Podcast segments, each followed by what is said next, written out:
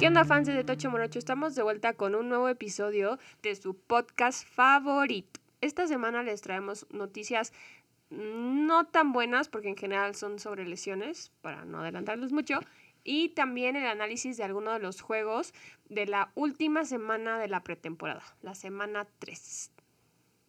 Sí, recordemos que esta semana no habrá partidos de NFL, pero tenemos fútbol americano colegial para que nos entretenga y nos ayude a abrir un poquito el apetito antes de llegar a lo que será el inicio de la semana 1 con el partidazo que enfrentará a los Vaqueros de Dallas contra los campeones defensores Bucaneros de Tampa Bay. Y bueno, pues ya saben, toda la parafernalia del partido en el que seguramente habrá conciertos antes de que inicie. Seguramente van a revelar su banner de campeones de Super Bowl en el estadio y habrá presentación del trofeo ante sus fans, que pues es como trampa porque recordemos que Tampa ganó el Super Bowl en Tampa, entonces sus fans ya los vieron levantar el trofeo en su estadio, pero bueno, y después el platillo principal, la acción en el campo de ese gran primer partido de temporada. Pero suficiente. Yo insisto que no es un gran partido. O sea, la verdad es que ya sé que hemos repetido esto muchas veces. La pretemporada no cuenta. Pero así como que, uy, ¿cuánto podemos esperar de los vaqueros con lo que hemos visto? No pinta para hacer un juegazo. Bueno, ya hablaremos de los vaqueros un poquito más adelante en el episodio, pero efectivamente concuerdo contigo, la verdad es que las cosas no me están encantando hasta este momento, pero ya hablaremos de esto más adelante. Por vía de mientras vamos a hablar de uno de los trades que sucedieron en las últimas horas, eh, realmente poco antes del partido del domingo entre los jaguares y los vaqueros, se anunció que Gardner Minshew iba a ser nuevo jugador de las Águilas de Filadelfia y que además de todo las Águilas de Filadelfia iban a cortar a Nick Mullens, quien era su tercer coreback en ese momento, ¿no? Entonces, ahora Gardner Minshew llega a la división este de la Nacional como parte de, de las Águilas de Filadelfia y pues es una medida un poco controversial, la verdad. A ver, cuéntanos, ¿por qué crees que es controversial? ¿O qué es lo que crees que, que va a suceder con Gardner Minshew en las Águilas de Filadelfia? Bueno, es una noticia un poco sorprendente, pero no tanto. Ya veíamos venir que los jaguares iban a dejar ir a Minshew con todo la emoción que tienen alrededor de Trevor Lawrence. A nadie le cayó de sorpresa que pasara esto. Se veía venir desde el draft. Lo habían tomado con mucha calma, no habían querido tomar esta decisión y finalmente pues la tomaron. Aquí lo sorprendente es que Filadelfia esté dispuesto a tener a otro coreback semiprobado por detrás de un veterano como Joe Flaco. A mí lo que me llama la atención realmente es que Minshew llegue a Filadelfia si ellos realmente están convencidos de que Jalen Hurts va a ser su coreback titular. Porque, como ya lo mencionaste, Minshew es un coreback probado, ¿no? O sea, digo, no exitoso, porque evidentemente no lo ha sido.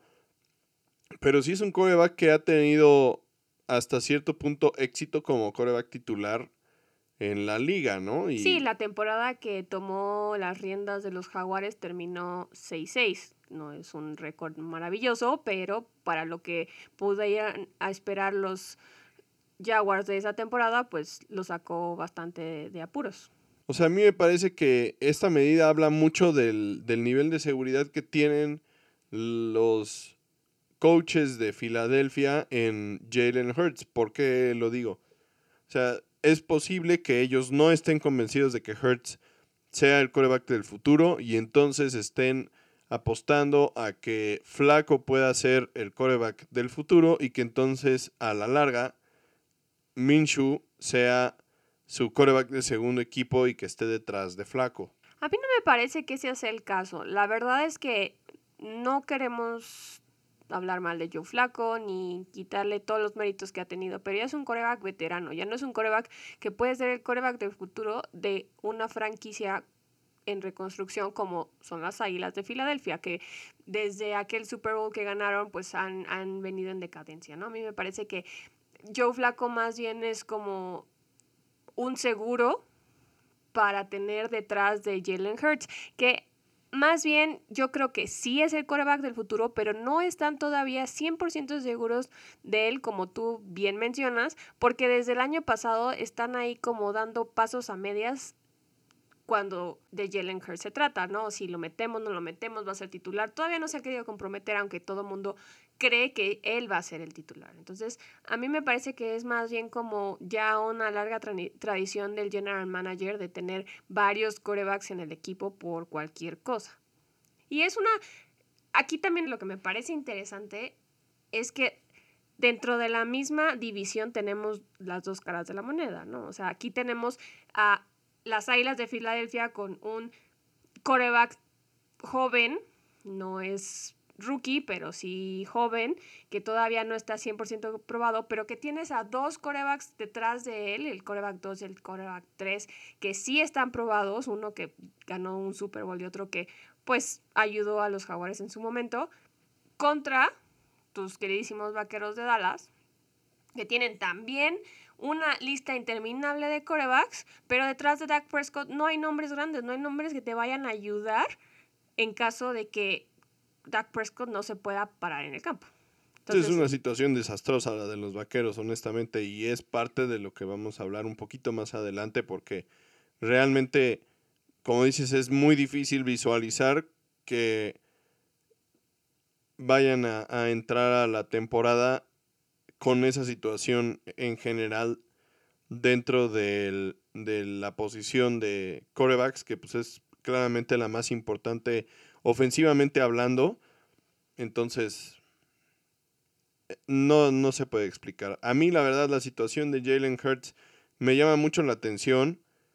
Los reportes de que le está yendo extremadamente bien en los entrenamientos y demás son numerosos, francamente pero en los juegos de pretemporada por angas o por mangas no ha podido jugar y eso llama un poco la atención. Estuvo enfermo en el segundo juego, en el tercero pues ya no lo metieron, en el primero jugó una serie o un par de jugadas y se vio más o menos bien.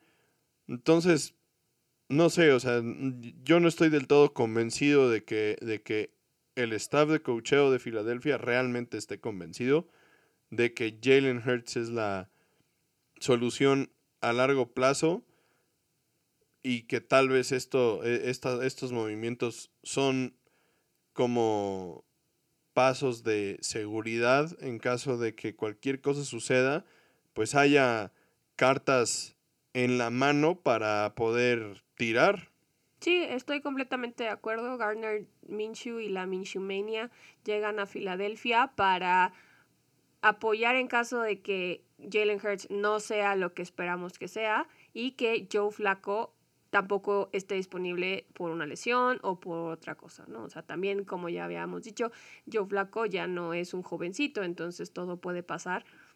Lo que me parece están asegurándose de más, pero pues con la suerte que han tenido con sus corebacks, pues para ellos puede que no sea extremo tener tres corebacks.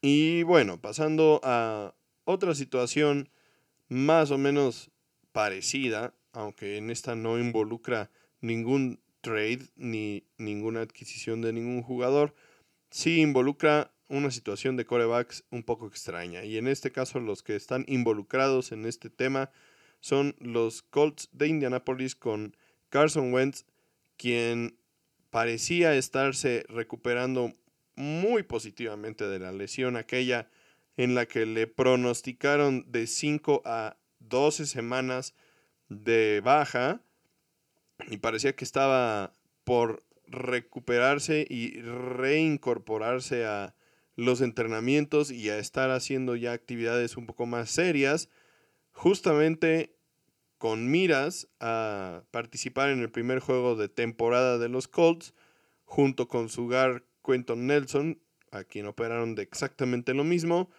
pero Carson Wentz, con su racha de mala suerte, se ve de nueva cuenta involucrado en una situación decepcionante y es que dio positivo por COVID y entonces no podrá entrenar esta semana. Bueno, en realidad la noticia como tal no, la, no se ha dado a conocer, no se sabe si él dio positivo, está en la lista de COVID del equipo, pero su participación y su regreso a los entrenamientos va a depender mucho de su estatus de vacunación, como ya habíamos mencionado antes. Si él está vacunado y da positivo o es un contacto de riesgo, con dos pruebas negativas en 24, en, con 24 horas de diferencia, podría regresar a las instalaciones. Si él no está vacunado, tiene que entrar en un protocolo de 5 a 10 días de aislamiento para poder regresar e reincorporarse, lo cual pues descarrila los planes de su coach de que esta semana aprovechará al máximo los entrenamientos para poner a prueba, como decías, su pie y su capacidad de liderar al equipo en el inicio de la temporada. Y bueno, pues esta mm, racha de mala suerte para Carson Wentz parece que se, le, se ha contagiado dentro de todo el equipo de los Colts. Esta vez también continúa con una lesión del cuello del wide receiver T.Y. Hilton, una parte importantísima en la ofensa y un arma pues también muy importante para Carson Wentz. Esta le impedirá jugar un par de juegos, no han dado el timeline preciso, está por ser anunciado, pero bueno, no, no va a estar en el inicio de la temporada, por lo menos uno o dos juegos, yo imagino. Y en esta racha de mala suerte también se llevan entre las patas al coreback de segundo equipo, Sam Ellinger, quien sufrió el sábado pasado un esguince de rodilla que aunque no es tan grave como para requerir cirugía, sí lo mantendrá en la banca al menos cuatro semanas. Pues sí, la verdad es que las noticias desgraciadamente malas para los Colts de Indianapolis siguen sucediendo y pues realmente independientemente de si Carson Wentz puede o no estar listo para la primera semana de temporada regular, el hecho de que ahora sea seguro que T.Y. Hilton no va a participar, pues es también un golpe fuerte como ya lo decías si bien Hilton ya no es el receptor explosivo y vamos a decir un receptor número uno propiamente dicho en la liga, sí es un tremendo líder en el, en el campo, su receptor con mayor experiencia. Y la verdad es que no tenerlo en el campo, pues sí disminuye la efectividad del juego aéreo, ¿no? Porque también ahora tendrán que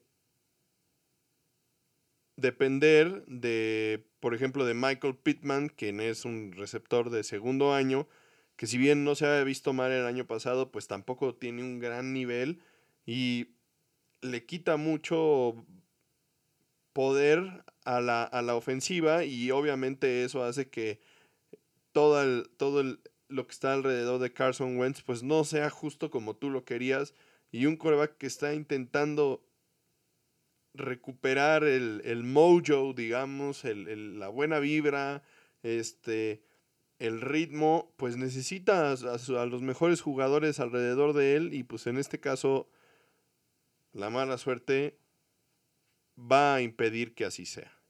Sí, porque además, junto con él, otros dos jugadores de la ofensiva, el centro Ryan Kelly y el receptor Zach Pascal están de igual forma en el protocolo COVID, ¿no? Entonces, ellos pues probablemente sí van a estar listos para el inicio de la temporada siempre y cuando estén vacunados, pero pues una semana sin entrenar de todas maneras va a pesar muchísimo. Entonces, veremos qué, qué pueden armar los Colts en este inicio de temporada. La verdad es que no se ve claro y no parece que vayan a tener muy buena suerte, pero pues todo puede pasar en el fútbol americano, entonces no nos queda más que esperar a ver si su suerte cambia, su suerte mejora o si van a tener que conseguir a alguien que les haga una limpia, porque si no, así no van a llegar lejos.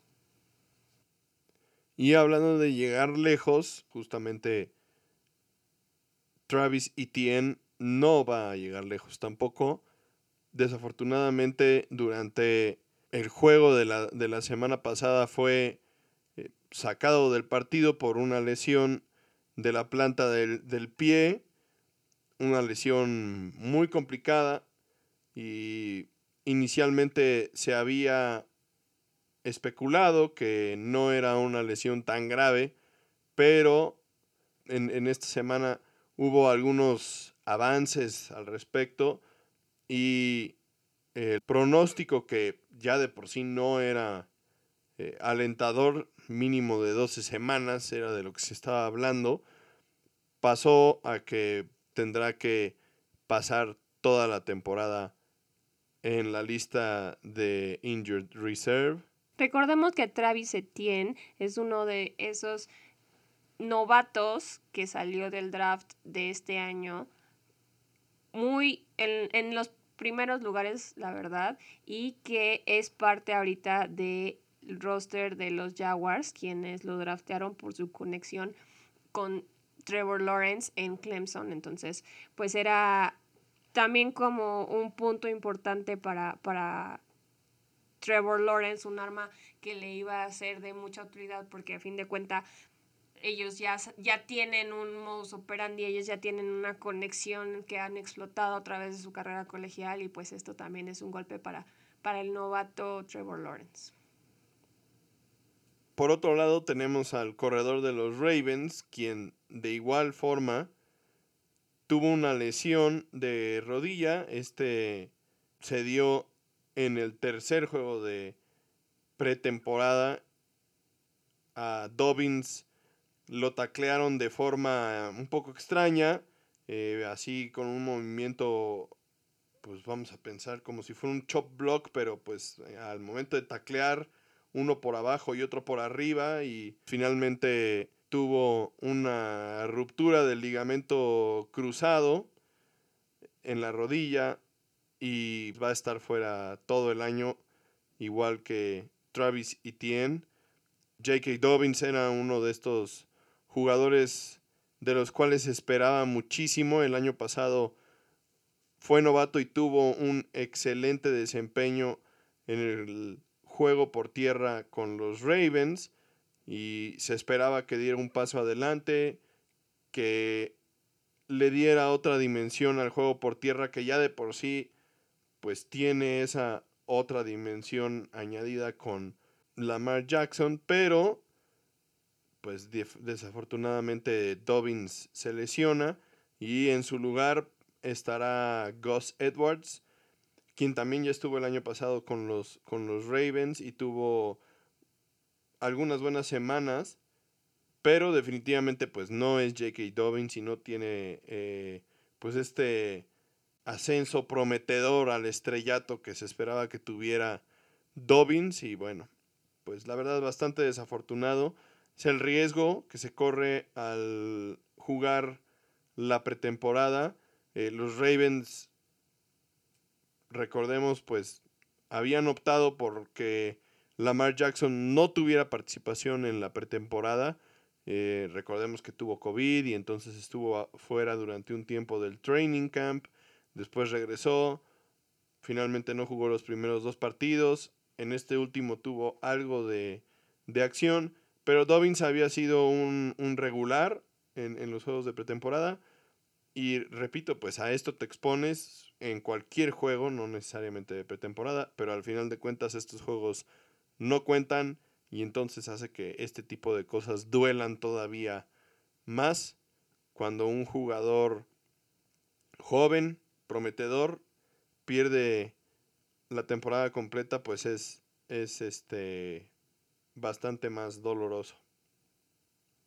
Y bueno, ya para cerrar la sección de noticias, les traemos también la lista de los corebacks titulares que ya han sido anunciados, de esos que todavía quedaban dudas, de esos que se estaban peleando todavía la titularidad. Entonces ya hay algunos definidos, como por ejemplo los Jaguars, que bien estábamos hablando, anunciaron que Trevor Lawrence era el titular para el 2021.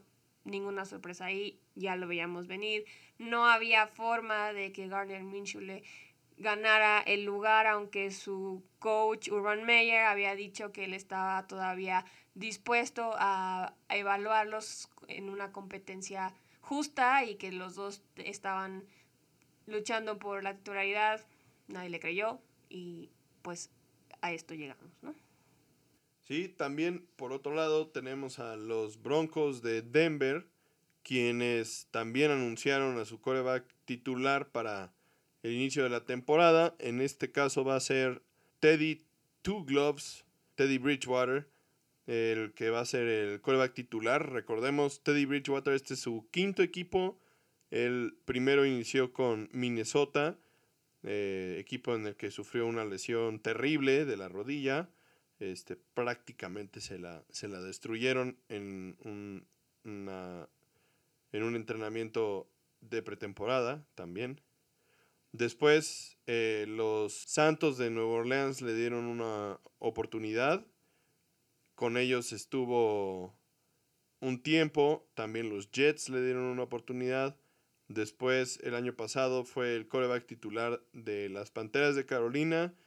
Eh, los resultados no fueron increíbles, pero también tuvo que lidiar con la lesión de Christian McCaffrey durante toda la temporada. Y ahora un equipo con muchísimo talento a la ofensiva le está dando una oportunidad. Seguramente esta sería su última oportunidad, pero esperemos la tomen. A mí Bridgewater me parece un buen coreback y me parece que los Broncos con Teddy Bridgewater pueden ser un equipo que dé algunas sorpresas esta temporada. También tenemos a Washington, quien nombró a Ryan Fitzpatrick como su coreback titular también el día de ayer, el domingo, durante los juegos. Esto también era de esperarse, digo, la verdad, a pesar de que eh, Ron Rivera, el coach de Washington, tiene a Taylor Heineke en una muy alta expectativa, ¿no? Este lo, considera un, un buen jugador se veía muy difícil que Heineke pudiera eh, quitarle la oportunidad a Fitzpatrick de volver a ser titular. Regresamos a, lo mismo que ya hemos mencionado en las noticias anteriores, ¿no? O sea, nunca va a ser fácil querer que un coreback poco probado le quite el trabajo a un coreback como Fitzpatrick, que aunque no haya sido uno de los mejores de la liga, pues tiene muchísima experiencia, ¿no? Como ya habíamos dicho, él es el coreback errante, ha tenido muchísimos equipos, ha tenido muchísimas participaciones, de hecho, como dato curioso, él tiene un hijo nacido en cada ciudad donde ha estado. Entonces, prácticamente podría armar su propio equipo de fútbol americano pero esa es otra historia. Entonces, yo sé que a ti los el Washington Football Team no, no es tu máximo, no te cae nada bien, pero la verdad es que Ryan Fitzpatrick ya merece tener una oportunidad y creo que este es el momento correcto y creo que viene enrachado de la temporada pasada en la que sacó de muchos apuros a Tua y a los Delfines si bien no los llevó al Super Bowl ni nada parecido, pero por lo menos estuvo ahí y les funcionó. El detalle con Fitzpatrick es que ha tenido este tipo de, oportunidades varias veces en su carrera y no las ha aprovechado del todo. La verdad es que después de tantas veces de haberlo visto con nuevos equipos donde ha tenido este tipo de, de chances, dudo mucho que realmente vaya a cambiar la situación. Me parece que en algún momento durante la temporada vamos a ver a Taylor Heineke ser el titular de, de Washington.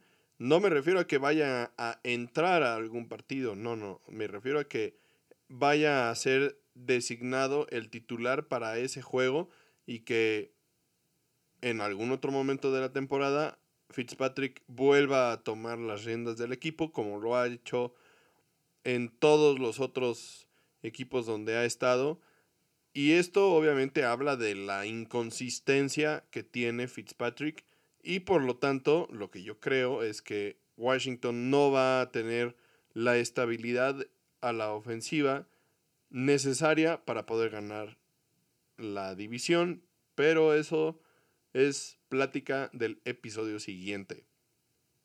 Igualmente, no se pierdan nuestro siguiente episodio donde daremos nuestras predicciones para la temporada y veremos qué tan cerca estamos de atinarle los resultados que vaya a dar finalmente esta temporada de 2021 de la NFL. También, además de dar nuestras predicciones, pues repasaremos o recapitularemos nuestras predicciones del año pasado en las que francamente no estuvimos nada cercanos, ni Daniela ni yo. Pasando a los juegos de la semana 3 de la pretemporada, vamos a iniciar platicando sobre el juego entre las Panteras de Carolina y los Steelers. Un juego bastante interesante porque vimos varias cosas y varios jugadores a los que pues había que evaluar una última vez antes del inicio de la temporada.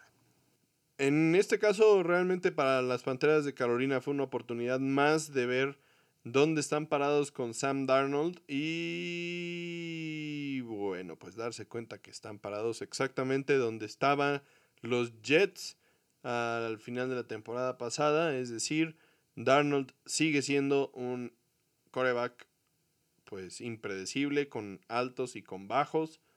Tuvo a bien encontrar a Terence Marshall y a Robbie Anderson, jugador con el que ya tenía cierta experiencia en los Jets y con quien se espera tenga una buena conexión durante la temporada, pero aún no se siente cómodo en la, en la pocket. La línea ofensiva pues parece no ayudarle mucho. Recordemos, en este partido tampoco vimos a Christian McCaffrey, que, quien es por mucho su arma más peligrosa y un jugador que puede cambiar la forma en la que una defensiva te ataca o elige hacer las coberturas.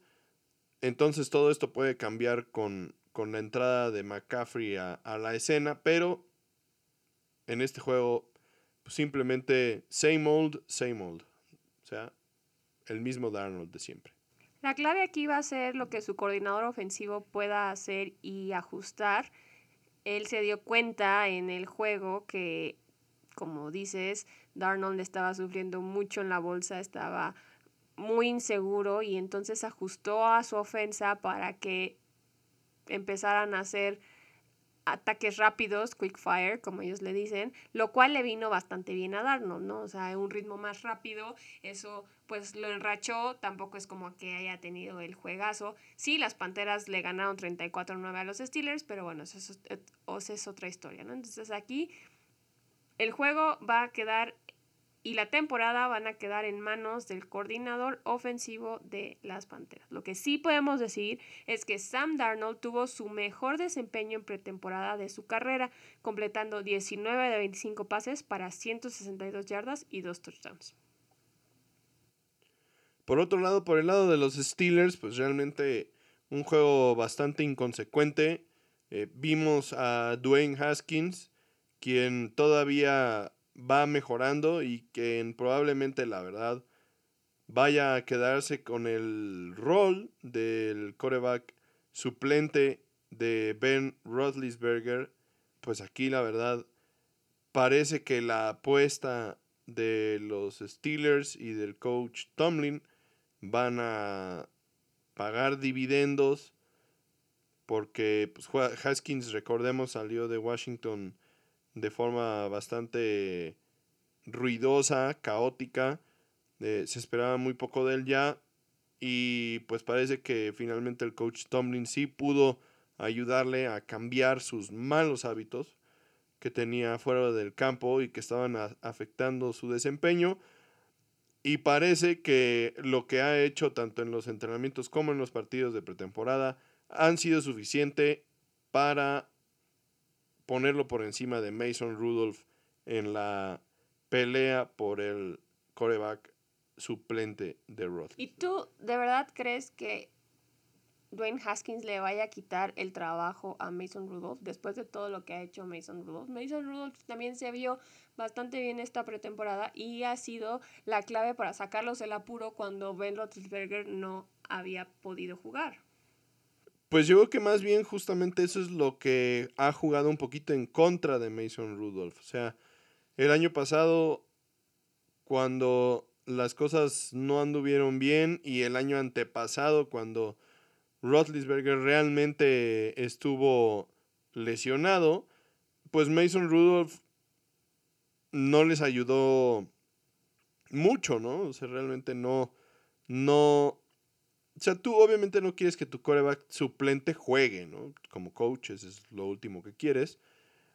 Pero quieres tener un coreback suplente que tenga la capacidad, por lo menos, de sacarte uno o dos partidos eh, de la temporada. Evidentemente, si es el coreback suplente, pues no es lo suficientemente bueno para ser titular. Pero pues sí, esperarías que de cinco juegos que, estuviera dentro, pues que ganara dos o de cuatro, dos, o sea, que tuviera más o menos un, porcentaje de victorias, pues de 50% más o menos, ¿no?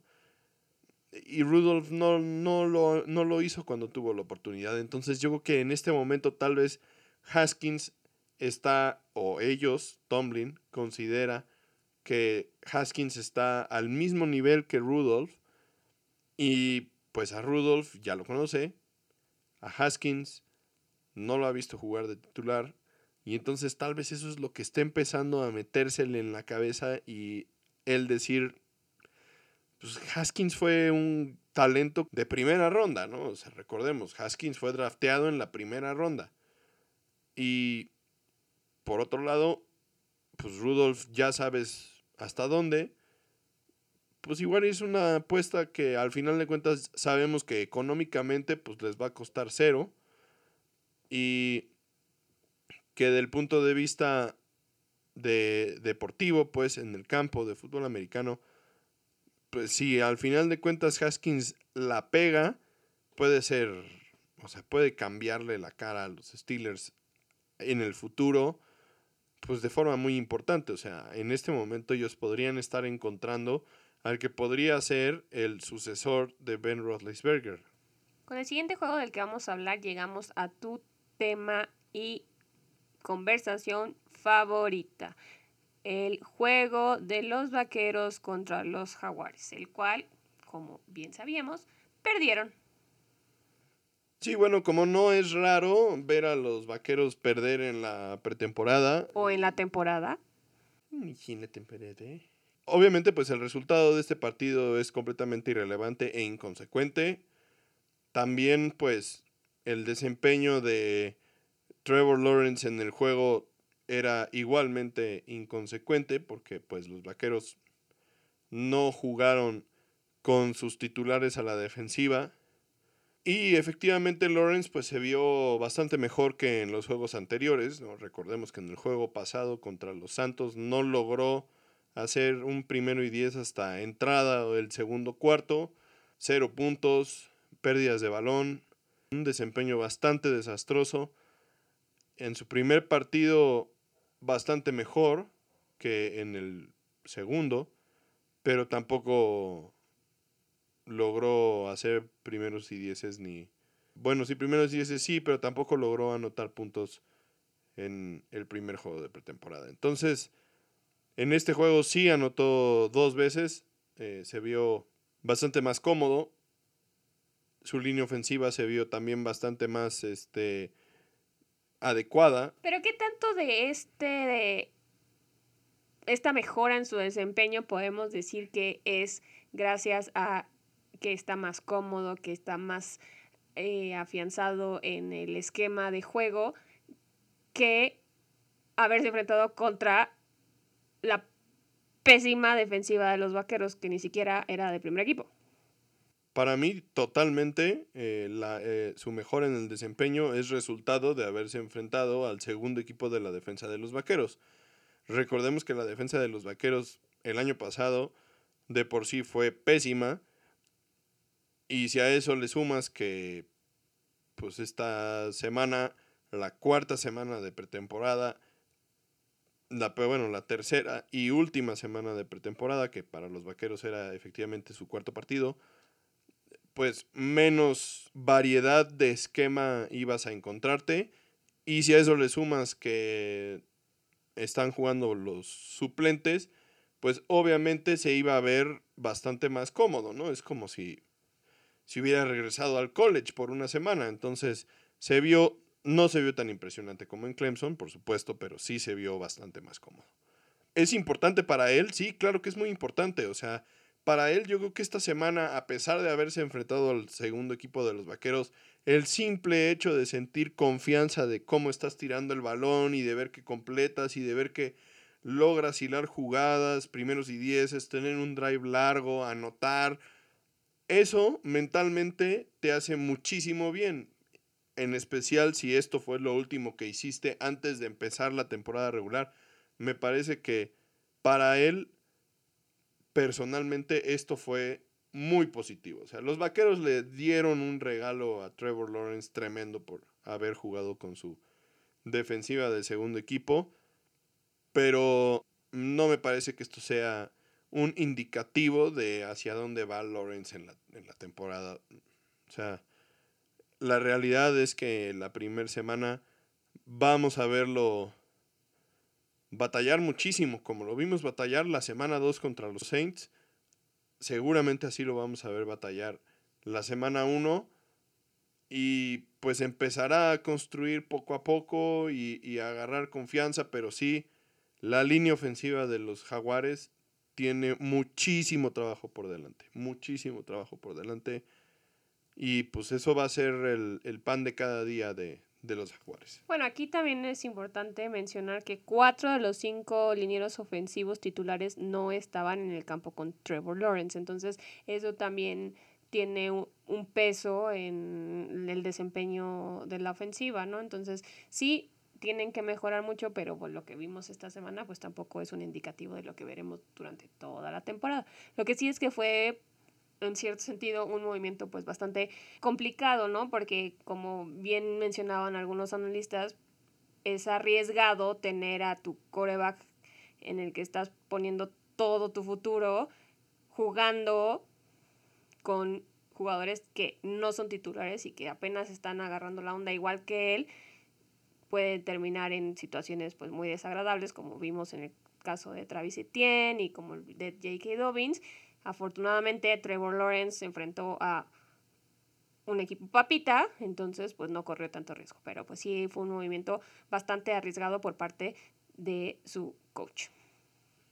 Y bueno, pasando al lado de los vaqueros, la verdad a mí me está empezando a preocupar de forma importante lo que está sucediendo en Dallas. Honestamente yo pensé que no íbamos a ver a muchos jugadores titulares eh, esta tercer y última semana de pretemporada en los campos, pero, oh sorpresa, vaya que sí hubieron. Y entonces, pensando en esto, realmente me parece que el plan que tiene el staff de cocheo de los vaqueros respecto a cómo afrontar la pretemporada me parece un poquito fuera de lugar. En especial pensando que esta es la primer pretemporada y off-season que tiene el equipo completo con este staff de coacheo. O sea, Mike McCarthy la temporada pasada, que fue su primer temporada como head coach de los Vaqueros, no tuvo oportunidad de ver a estos jugadores en la pretemporada y esta, que era su primera oportunidad de verlos, tampoco los vio. O sea, no vimos a el tackle izquierdo jugar, no vimos al tackle derecho jugar, no vimos al guard derecho jugar, no vimos al corredor titular jugar, no vimos al coreback titular jugar y tampoco vimos al receptor titular jugar. O sea, de todas las posiciones de la ofensiva, solamente vimos jugar a tres titulares. Al ala cerrada titular, al gar izquierdo titular y al centro titular. Me parece ridículo, la verdad. O sea, que, que y, pensando que además de todo, digo, la situación de Prescott está bien documentada, el tema del hombro y lo que tú quieras, me parece que entendiendo cómo estaba el panorama y que hasta Tom Brady, o sea, Tom Brady, venga, quiere ser como Tom Brady. Tom Brady jugó el juego del, en su último juego de la pretemporada de, de este año. Estaba jugando Tom Brady. ¿Por qué no meter a Dak Prescott a, tirar un par de pases? O, a, que lo que sea. Me parece que poner todas las, las cartas en la canasta del primer juego de temporada es muy arriesgado y francamente no ayuda a despejar las dudas. Y yo más bien creo que, digo, si de por sí me parecía que iba a ser una, una tarea muy cuesta arriba que los vaqueros ganaran el primer juego de temporada contra los bucaneros, porque francamente hoy por hoy no son un equipo tan completo. Ahora, después de todo esto, me parece que estamos más cerca de que les pasen por encima a de que sea un juego competitivo. Y la verdad, digo, ojalá me equivoque y nos sorprendan, pero no hay nada, o sea, no se ha visto nada. Y, y entonces pretenden que, que, que, como si fuera el amplificador de la guitarra, simplemente agarras y le das la vuelta a la perilla y una, dos, tres, ya está en 10 y vamos a jugar durísimo y va a sonar durísimo. No, o sea, así no son las cosas en el deporte, simplemente. No, como bien dices, Dak Prescott tiene fuera, pues prácticamente... Un año. Un año.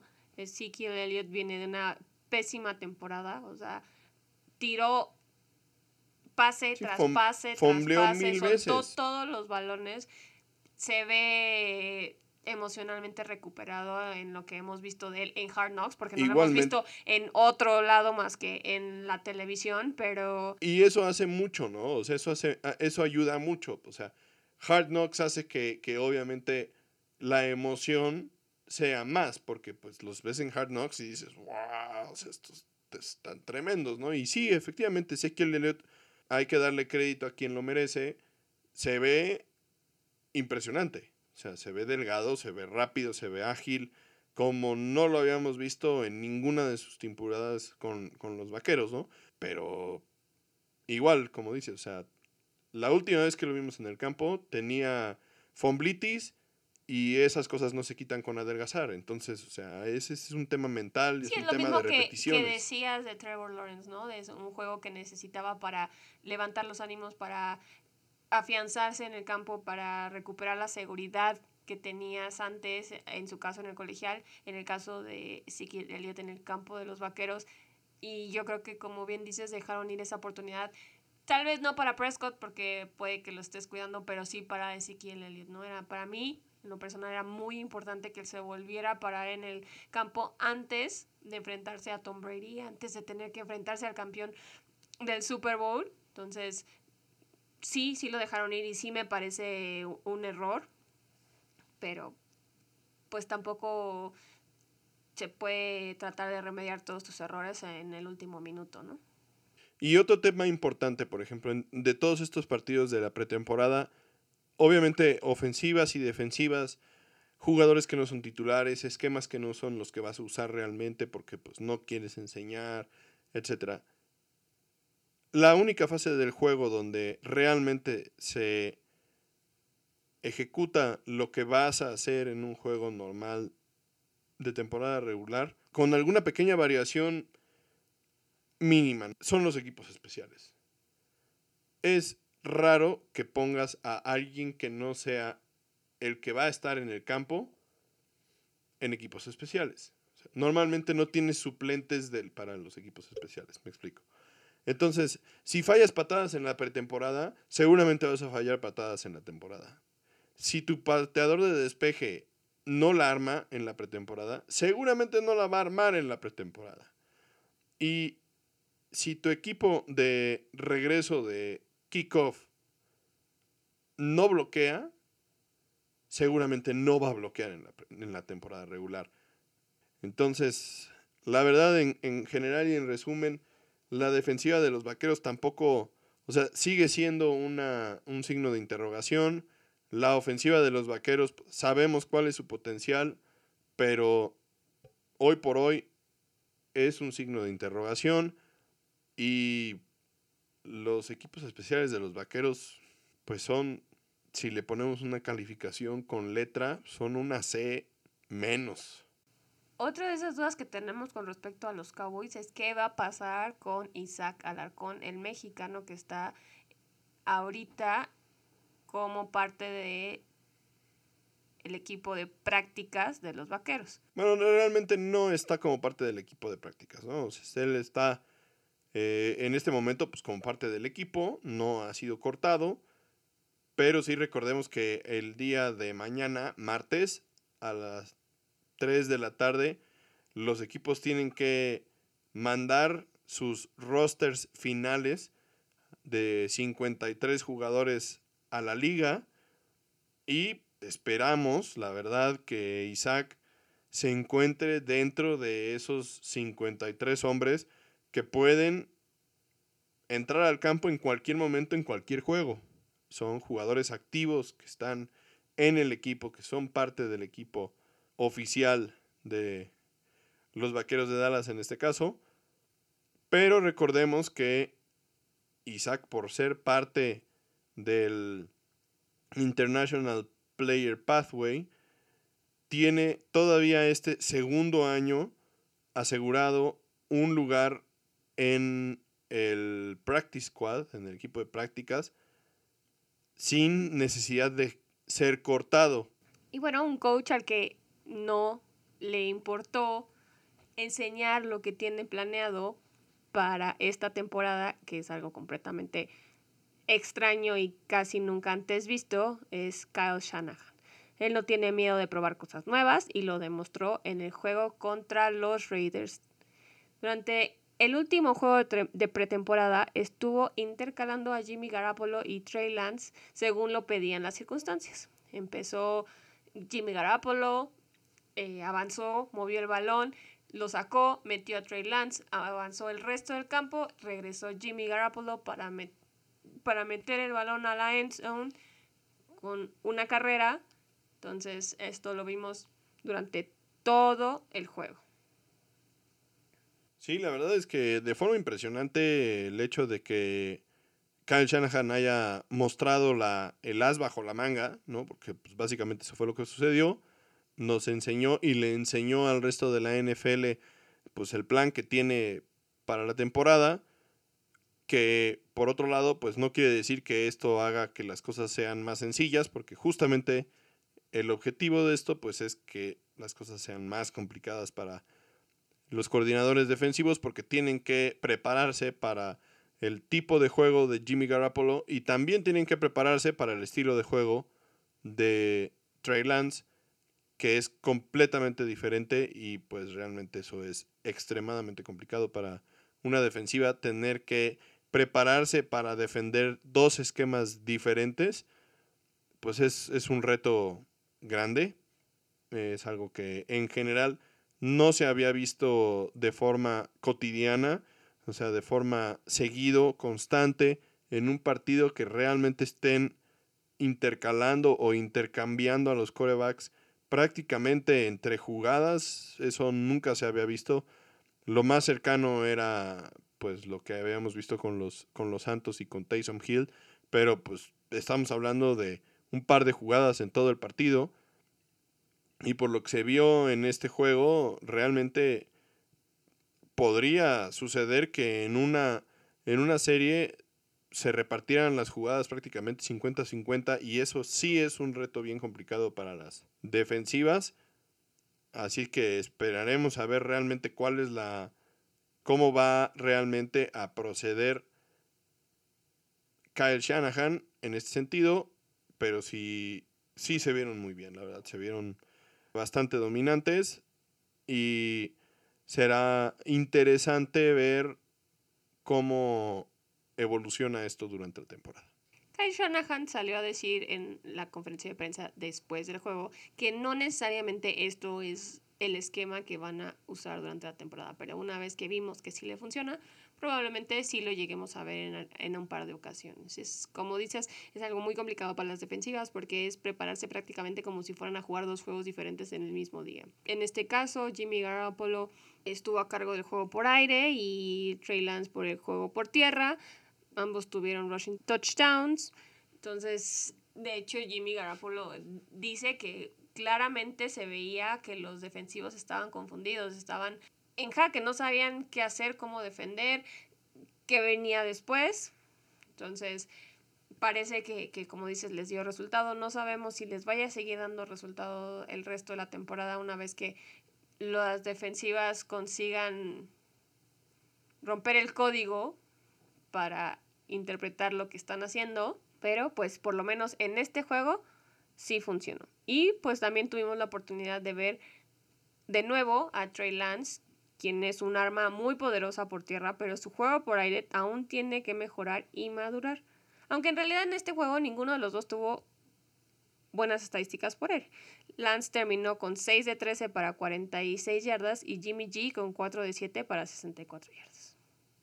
Y bueno, en el tema, en el partido más bien de los gigantes contra los patriotas, más allá de la batalla que estamos viendo entre Cam Newton y Mac Jones, que francamente sigue en el aire y que seguramente tendrá como ganador a Cam Newton, por lo menos para el primer juego de la temporada. Lo interesante de este partido fue ver a Daniel Jones por primera vez en la pretemporada, otro de estas decisiones bastante controvertidas, porque Daniel Jones no se había visto tremendamente bien la temporada pasada y la decisión de Joe Judge, su coach, había sido que se sentara durante los primeros dos partidos de la pretemporada, cosa que parecía francamente inexplicable porque le hacen falta las repeticiones al buen Daniel Jones. Se vio como Daniel Jones, la verdad, muy X, eh, tuvo buenos momentos, tuvo malos momentos sí efectivamente anotó durante los drives en los que estuvo en el campo, pero pues no sorprendió a nadie. La línea ofensiva de los gigantes sigue siendo para llorar. Daniel Jones en muchos momentos se vio presionado, le pegaron y va a ser un trabajo cuesta arriba, francamente. La ofensiva liderada por Jason Garrett es una ofensiva que tiene muy poca imaginación en general, como ya lo habíamos visto con los Vaqueros. Y con una línea ofensiva tan mala, pues es necesario tener un poco de creatividad para mover a tu coreback de donde está el peligro, pero eso lo veremos hasta que inicie la temporada regular. La verdad es que por lo visto en este partido, es difícil pensar que los, que los gigantes puedan estar compitiendo por la división, pero insistimos, las sorpresas se pueden dar y la pretemporada nunca ha sido realmente un buen punto de referencia para el desempeño de un equipo en la temporada. Sí, la verdad es que yo creo que Cam Newton tiene los días contados como titular, aunque pueda ser el titular el primer juego, aún Belichick no ha decidido, dice que todavía tiene muchos factores para analizar y muchas cosas antes de poder decir quién es su titular. No pinta muy bien la situación con, para Cam Newton, sobre todo recordando que pues, se tuvo que perder la semana pasada de entrenamiento por prácticas de COVID y como buen Belichick de siempre, no tiene paciencia, entonces Cam Newton entró, empezó el juego, abrió, le interceptaron y vas para afuera. Y de ahí Mac Jones se llevó la mayoría de las repeticiones, por lo menos en la primera mitad del juego, y lo hizo decentemente, lo hizo lo suficientemente bien para pues seguir generando dudas en esta situación. Y bueno, para cerrar la plática de los de la NFL más bien, eh, vamos a hacer un pequeño recuento de quiénes fueron algunos de los jugadores corebacks titulares que jugaron en este tercer y último juego de pretemporada. Algunas sorpresas, algunos jugadores a los que no habíamos visto. Y la verdad es que, por lo menos para mí, sí fue bastante sorprendente ver a varios de estos jugadores en el campo. Yo no esperaba ver a ninguno de ellos. Como primera sorpresa está Josh Allen de los Bills, un jugador del que se espera muchísimo, un jugador que tenemos en la mira todos desde la temporada pasada que tuvo un brinco impresionante en su performance. Él tuvo un par de repeticiones esta vez, me parece lo correcto para no llegar en seco para el primer juego de temporada, aunque entres a lanzar dos, tres pases. Y lo hizo verdaderamente muy bien.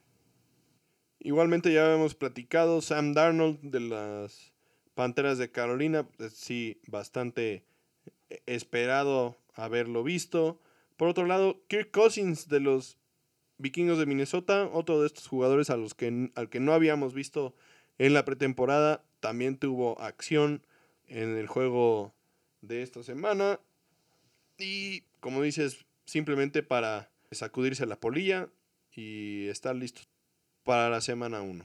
Los otros quarterbacks titulares que tampoco habíamos visto durante esta pretemporada eran Lamar Jackson de los Ravens, Joe Burrow de Cincinnati y Baker Mayfield de los Browns. En el caso de Lamar Jackson estaba viéndose también muy bien. Desafortunadamente uno de esos pases muy bien colocados resultó en la lesión de J.K. Dobbins, entonces pues eso amargó un poco su regresó al campo, pero pues finalmente si se lo evalúa individualmente, lo hizo relativamente bien. En caso de Joe Burrow, era algo que esperábamos ya con muchas ansias desde el principio de la temporada pasada, cuando se lastimó y tuvo que dejar de jugar durante pues prácticamente toda la temporada. Obviamente no. Fue recibido entre aplausos por la afición asistente al estadio. Sí, una ovación de pie, lo quieren muchísimo y tienen todas sus esperanzas puestas en él. Muchísima presión para este niño, pero yo creo que tiene lo suficiente para cumplir con las expectativas. En este caso tampoco vimos mucho de Joe Burrow, pero lo importante es que ya regresó al campo. Y por último, Baker Mayfield, quien sí tuvo un par de drives, buenas series, la verdad. Ambas terminaron en touchdown, buenos números bastante bien. Baker Mayfield demostrando que puede llevar a este equipo a más allá de donde, de donde lo llevó la temporada pasada. Recordemos que este fue un equipo que al final del partido de playoffs contra los Chiefs estuvieron a punto de sacar el partido. Entonces las expectativas son altísimas para los Browns y Baker Mayfield dio el primer paso hacia eso el día domingo con su desempeño en el último juego de pretemporada. Y bueno, pues por último, en este episodio vamos a cambiar un poquito el giro de la conversación. Vamos a pasar al fútbol americano colegial. Hablamos muy poco del fútbol americano colegial en este podcast.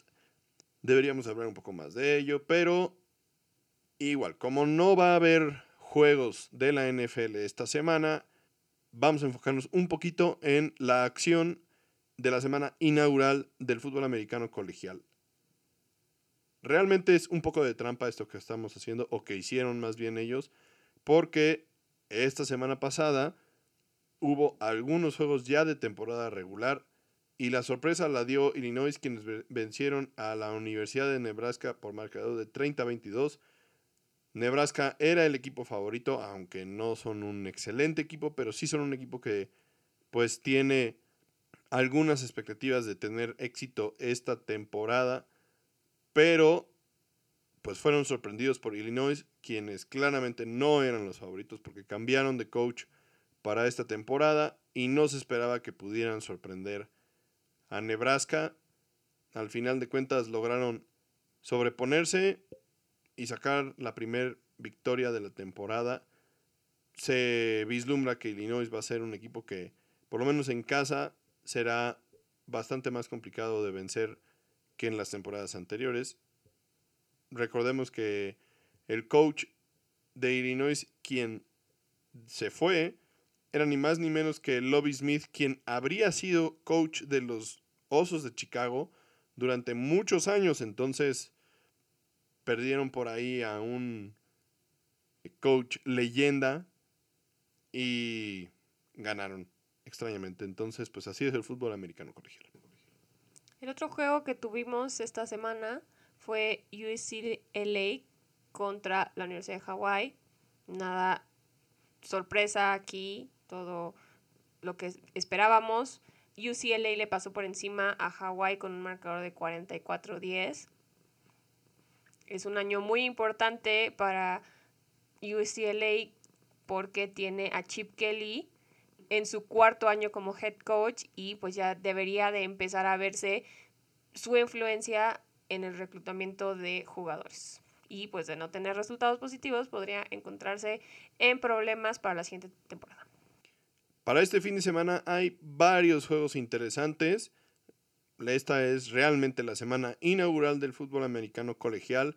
Hay muchísimos partidos muy interesantes. Fútbol americano desde las 11 de la mañana hasta el lunes por la noche. Así es que podemos estar mucho tiempo viendo fútbol americano.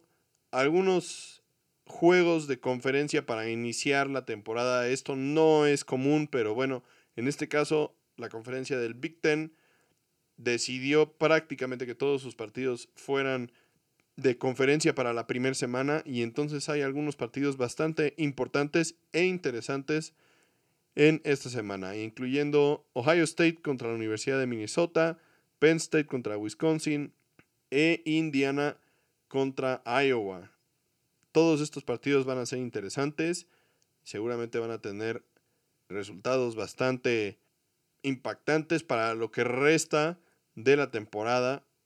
Recordemos que en general la primera semana del colegial, si bien no existe la pretemporada, pues sí las universidades intentan programar juegos contra algunas universidades seguramente de la segunda división o un poco más sencillos para no tener que abrir la temporada con un juego que realmente importe. Entonces, esta decisión del Big Ten de programar juegos de conferencia en la primera semana es un poco controvertida, la verdad, porque pone en riesgo a tus equipos, en especial a tus equipos que están rankeados, que podrían fácilmente perder un juego de visitante en la primera semana contra un rival de conferencia, pero pues el Big Ten se está aventando de frente contra el calendario. Y por otro lado, en los juegos interconferencias tenemos algunos juegos muy, muy entretenidos. Alabama contra Miami. Seguramente Alabama va a ganar fácilmente ese partido porque la Universidad de Miami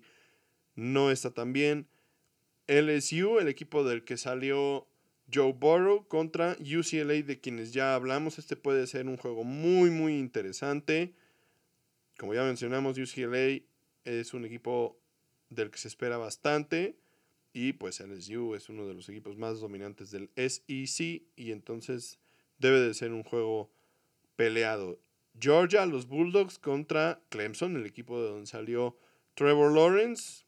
Estos son dos de los equipos rankeados más altos en el ranking de la pretemporada, así es que seguro será un juego muy interesante. Y Notre Dame contra Florida State, otro, otro juego eh, que enfrenta a dos universidades con historia de campeonatos, dos universidades que tampoco tienen mucho cariño por el rival, así es que seguramente veremos un juego complicado de fútbol americano entre estas dos escuelas. Bueno, ya sabemos que no hablamos mucho de fútbol colegial, pero cuando lo hacemos vamos a estar prácticamente enfocados en la conferencia del Big Ten por nuestras afiliaciones universitarias.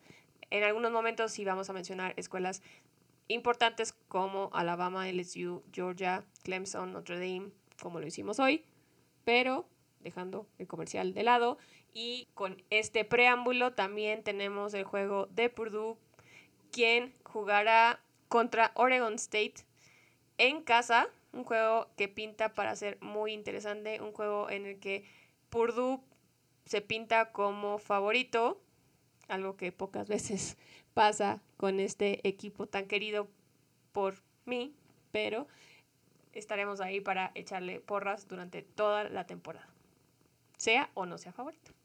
Sí, bueno, la verdad es que este es un juego importantísimo para Purdue, un juego interconferencias contra un equipo de categoría como del Pac-12 como es Oregon State. Y la verdad, pues, obviamente ya el coach Jeff Brom en Purdue tiene ya varios años y ya su reclutamiento se ha visto.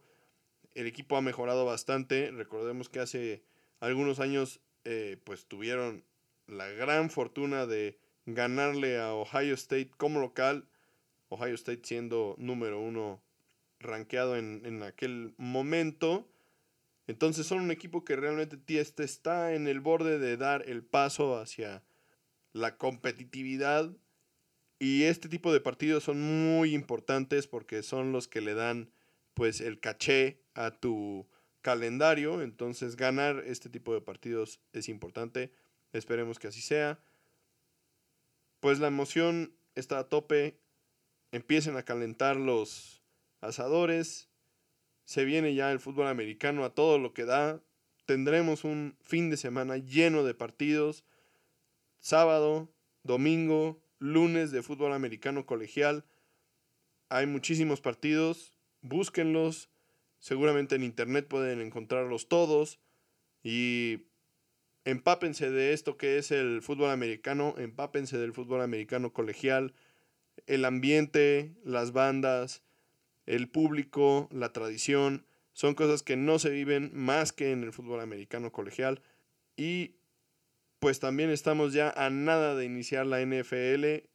Una, de nueva cuenta, el, el episodio de la próxima semana será nuestro episodio preview de la temporada donde daremos nuestras predicciones, donde repasaremos nuestras predicciones del año pasado, veremos qué tan buenos somos de Nostradamus y volveremos a intentar jugar a la bola de cristal la semana que entra. Ya veremos qué tal nos va. Pues bueno, siempre un gusto tenerlos aquí, que nos escuchen. Señores, el fútbol americano está en nuestra puerta. Ábranla y disfrútenlo. Disfrútenlo, como siempre, manteniéndose seguros. Recuerden, todavía seguimos en medio de una pandemia y hay que cuidarnos, hay que usar cubrebocas aunque ya estemos vacunados para poder seguir disfrutando por mucho tiempo y por la temporada completa los juegos de fútbol americano que tanto habíamos esperado. Entonces sí hagan sus carnitas asadas, pero protegiéndose y cuidándose entre todos para seguir viéndonos por aquí. Compartan este episodio, denle like en Facebook a nuestra página de Tocho Morocho, en Instagram. Y recuerden, nos pueden contactar también por nuestro correo electrónico de tochomorchopod.gmail.com. Esperamos les haya gustado y nos vemos aquí la próxima. Bye.